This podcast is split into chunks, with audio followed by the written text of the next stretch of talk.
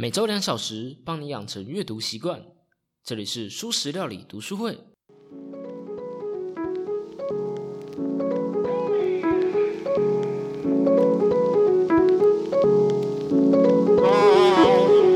Hello Hello，大家好，我是主角小 P，来分享一下最近对节目的想法好了，还有之后想要做的事情。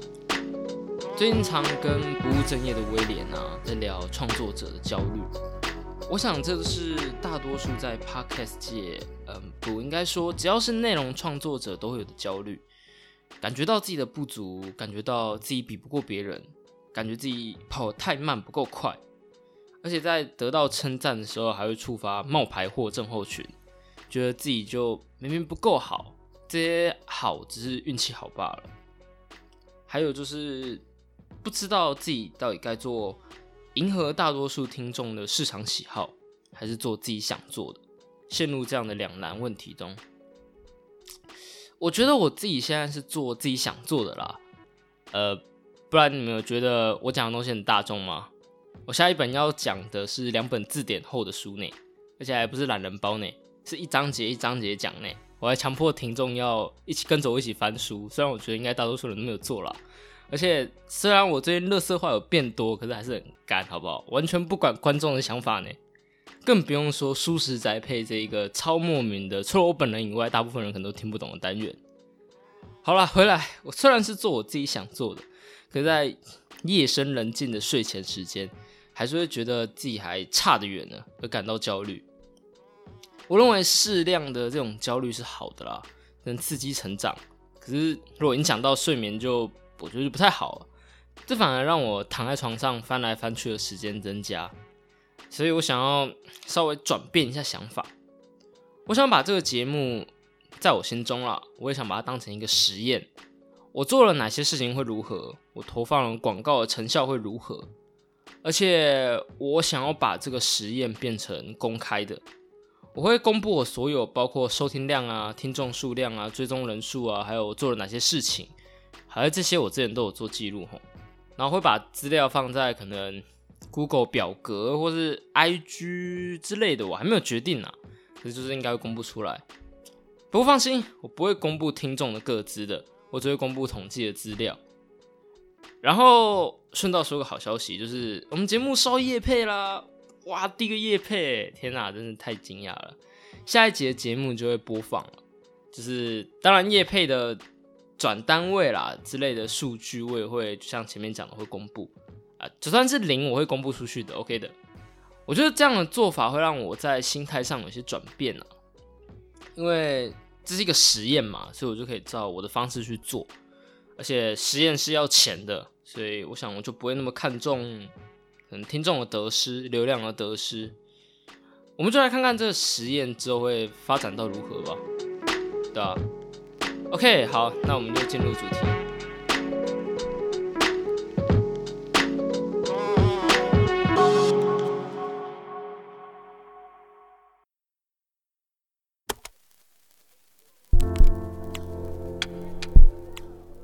这是我们内向心理学的最后一集哦。你可能会想，不是还有八九十三个章节吗？没错，是时候打开天窗说亮话了。嘿，对，没错，我就要一次把它全部讲完，因为这本书实在是太废话了。真正重要的几个关键点，我认为在前面几个章节就说完，后面的内容就是如何把这些关键点套用到不同的情况中。可是有些因为时代的不同而使得解决的方式过于老派，然后有些又和前面的内容重复性太高而显得很多余。到了八九十章节时更是如此。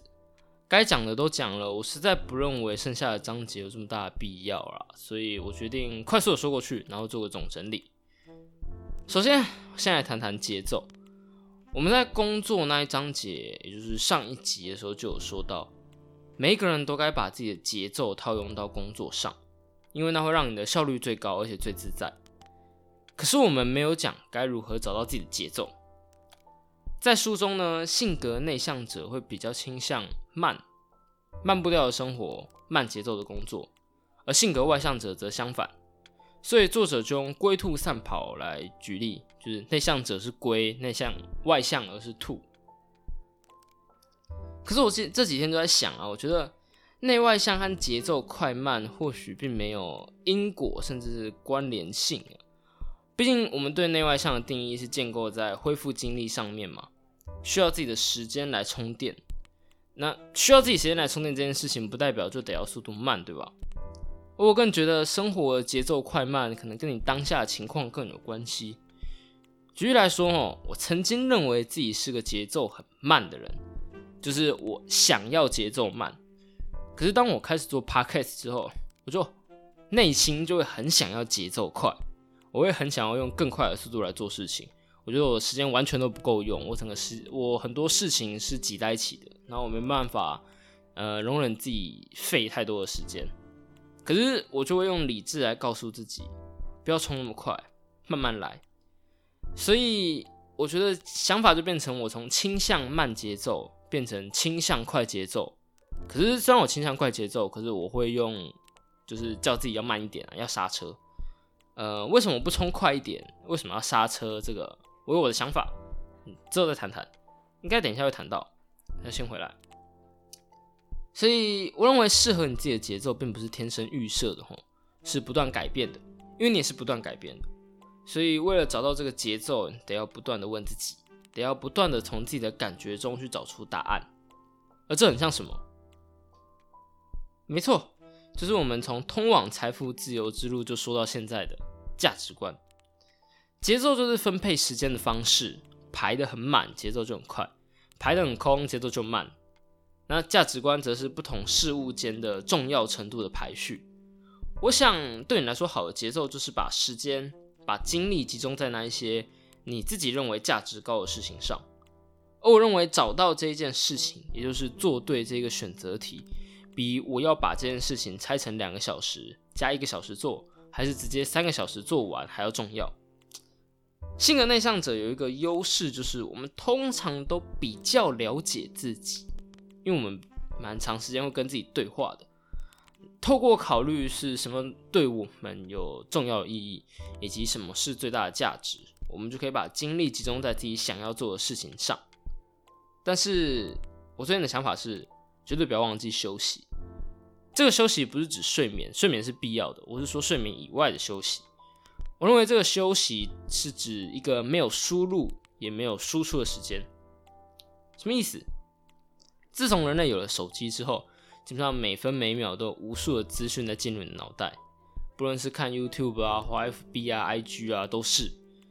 而我们人类还不满足，我们连无法观看的时间都用 Podcast 来填满。有越来越多的输入，可是却没有让大脑整理资讯的空白时间。没错，这可能是第一个要大家不要听那么多 Podcast 的 Podcast 节目。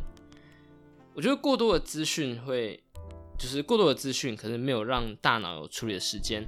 我们不断的往里面去塞东西，可是没有分类，还有理解，没有深思，或就只是纯粹发呆的时间。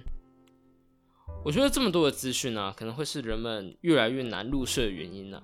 因为那一段躺在床上可是没有睡着的时间，是你少数的空白时间，所以大脑这段时间就开始疯狂运作，有很多莫名其妙的想法跑出来。当然也包括十年前做过的那些蠢事，毕竟有时候大脑就是一脸蠢样、一脸屁孩的样子，去戳一下好久的黑历史，然后有时候还会手贱的去把黑历史和现在的事情连在一起，那你就在躺上羞愧的，根本就睡不着。好，所以节奏是什么呢？我认为节奏是一种安排时间的方式，而你让自己能把时间放在自己认为价值高的事情上。就是会让你比较舒服的节奏，然后在这一个你比较舒服的节奏上，再加上一些空白的时间，能让你，well 至少在睡前少点羞愧的折磨感嘛。好，接着来谈下一个界限，同样是上一集哈，我们谈到了好人和烂好人的区别。我们那时候说，如果不会因为情绪受到影响的话，那其实我觉得好人是没什么问题的。可是你得要知道自己是人类，不要累坏自己。还有太超过的人和太超过的事要远离。而这个太超过的人，太超过的事要远离，就是设立界限。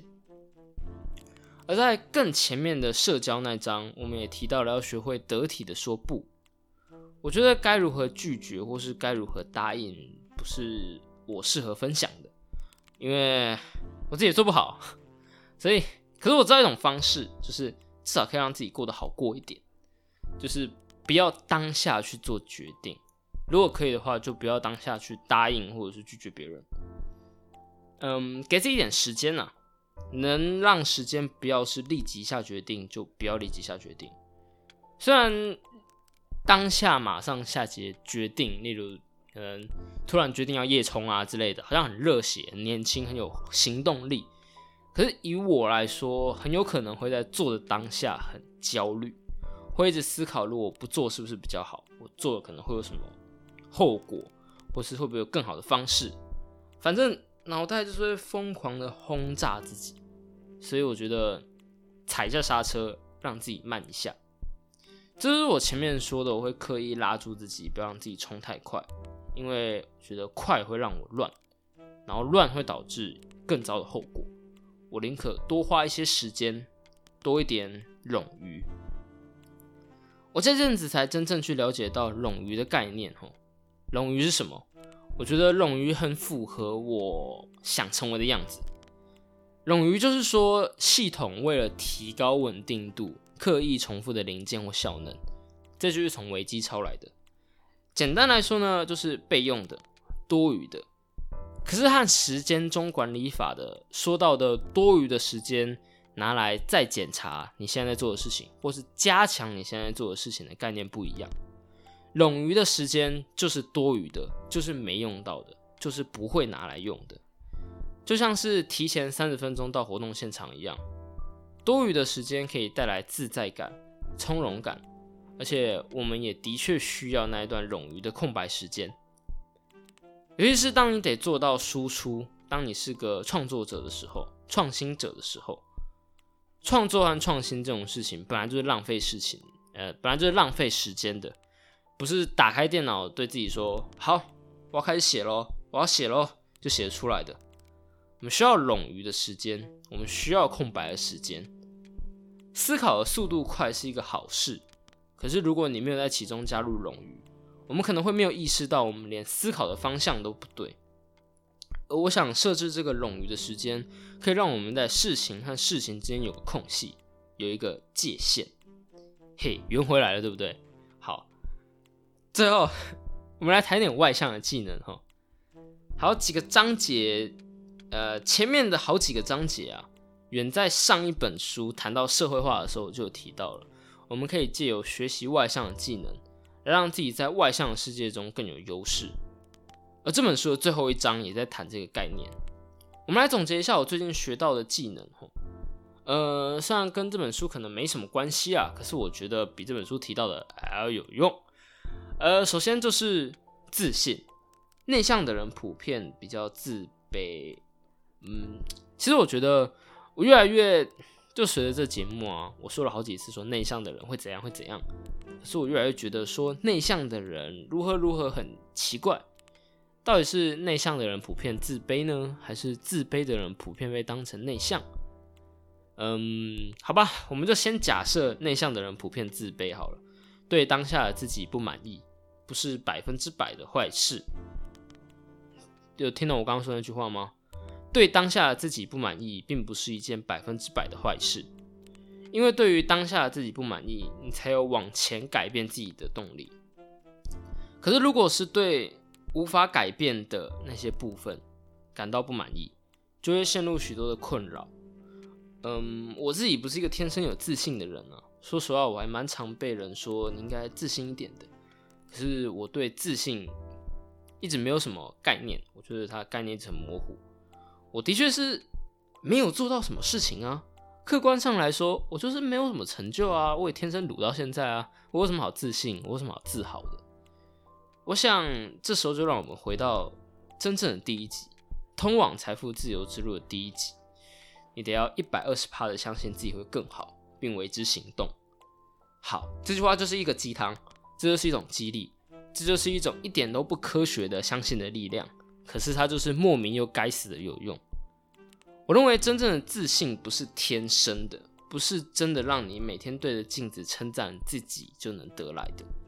因为，哎，我试过，至少对我来说是没用的啦。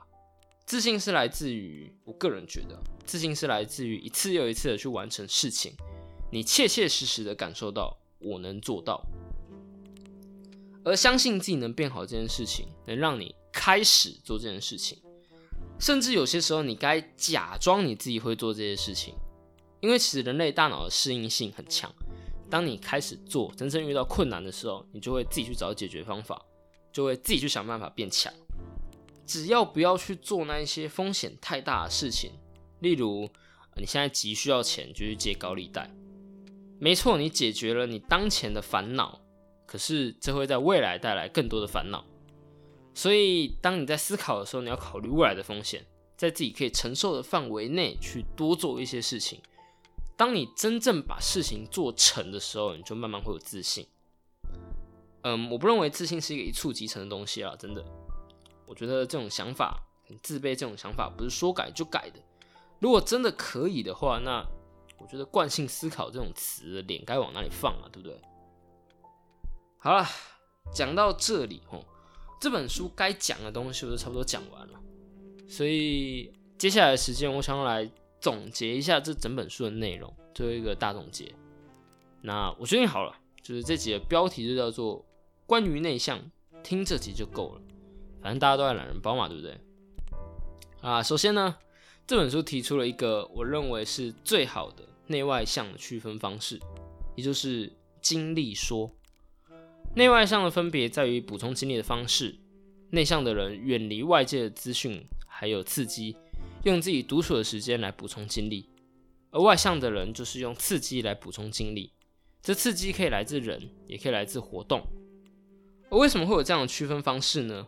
因为外向的人对多巴胺的刺激，相对内向的人来说比较不敏感，所以因为不敏感，所以他们需要更大量的刺激来获得更大量的多巴胺。反之，内向的大脑就对多巴胺的刺激太敏感了，大量的多巴胺会使刺激过量而不舒服。内向的人更爱另外一种化学物质，叫做乙烯胆碱。这种化学物会带来平静的感觉，而且倾向在休息的时候分泌。这就是为什么内向的人会用独处的时间来补充精力的原因。嘿，对于前面这些学术方面的东西，我其实没有查到太多的资料。从之前那几个章节就是，所以在学术就是大脑神经这方面，我更多持怀疑的态度。可是我觉得是一个很有趣的假设了。呃，在前面还有一点很重要的，就是前面说的内外向是气质，也就是天生的部分，这是硬体的部分，我们无法改变。可是我们可以改变的是自己思考的方式，还有生活的规划，让自己更好的发挥，改变我们的性格。性格是因为环境而会变化的，然后性格的这样气质就是变成你的个性。你的个性呢，就是天生加上后天的环境。你的过去造就了现在的你，而你可以借由改变现在的自己、现在的行动来改变未来的你。然后气质、个性这些东西就是一段连续的光谱，是很难强硬的分类的，很少会有极端内向或极端外向的人。而且随着年纪的增长，我们都越来越往中间靠拢，就是都会变成一种，呃，中间的人，就是对中间的人，就是我们前面有讲到社会化嘛，我们内向的人都会，嗯，那句话是讲这样子，内向的人都要慢慢学会去把门的锁打开，外向的人都要慢慢去学会去把一些门上锁，这样的一个过程。好。然后这一切好像似乎都属于算是荣格心理学派的延伸吼，可是我对于荣格没有太多的理解，所以这边就不多说。不过就有兴趣的可以查查看。以上这一部分就是我认为这本书最重要也是我觉得最新的部分呐。其他剩下就是对于环境的应对啊，不论是婚姻、亲子、工作、社交，巴拉巴拉巴拉之类的，都不外乎我觉得这几个。点都嗯，应该说这几个环境都不外乎几个重点，就是你要察觉到自己是否是个内向者，然后去判断自己各个时间点有多少精力，去做某些事情会花多少去规划自己的能量，有点像是记账或者是财务规划那样子的。不知道有没有人会做像内外向经历的那个什么呃 app 之类的，然后让别人，尤其是在乎你的人知道你情况。每个人都是不同的，有不同的需求，有不同的个性，有意识的让自己去察觉到对方也许不是恶意的，而只是你们两个的个性不同。然后也要明确的让对方知道自己不是针对他，而是在座的各位都是不同的人，我们都有不同的倾向和不同的成长环境。每个人都是过去的一切所造就的，却也能因为现在的改变而有所变化。到头来，我们或许都是很像，可是不完全相同的人。好了，其实讲了这么久的内外向，讲了快三个月了。我从一开始充满好奇心，觉得这个概念无比重要，影响深远，到现在觉得这也不过是人这种复杂的物种中一小块，可以稍微而且模糊区分的一个类别而已。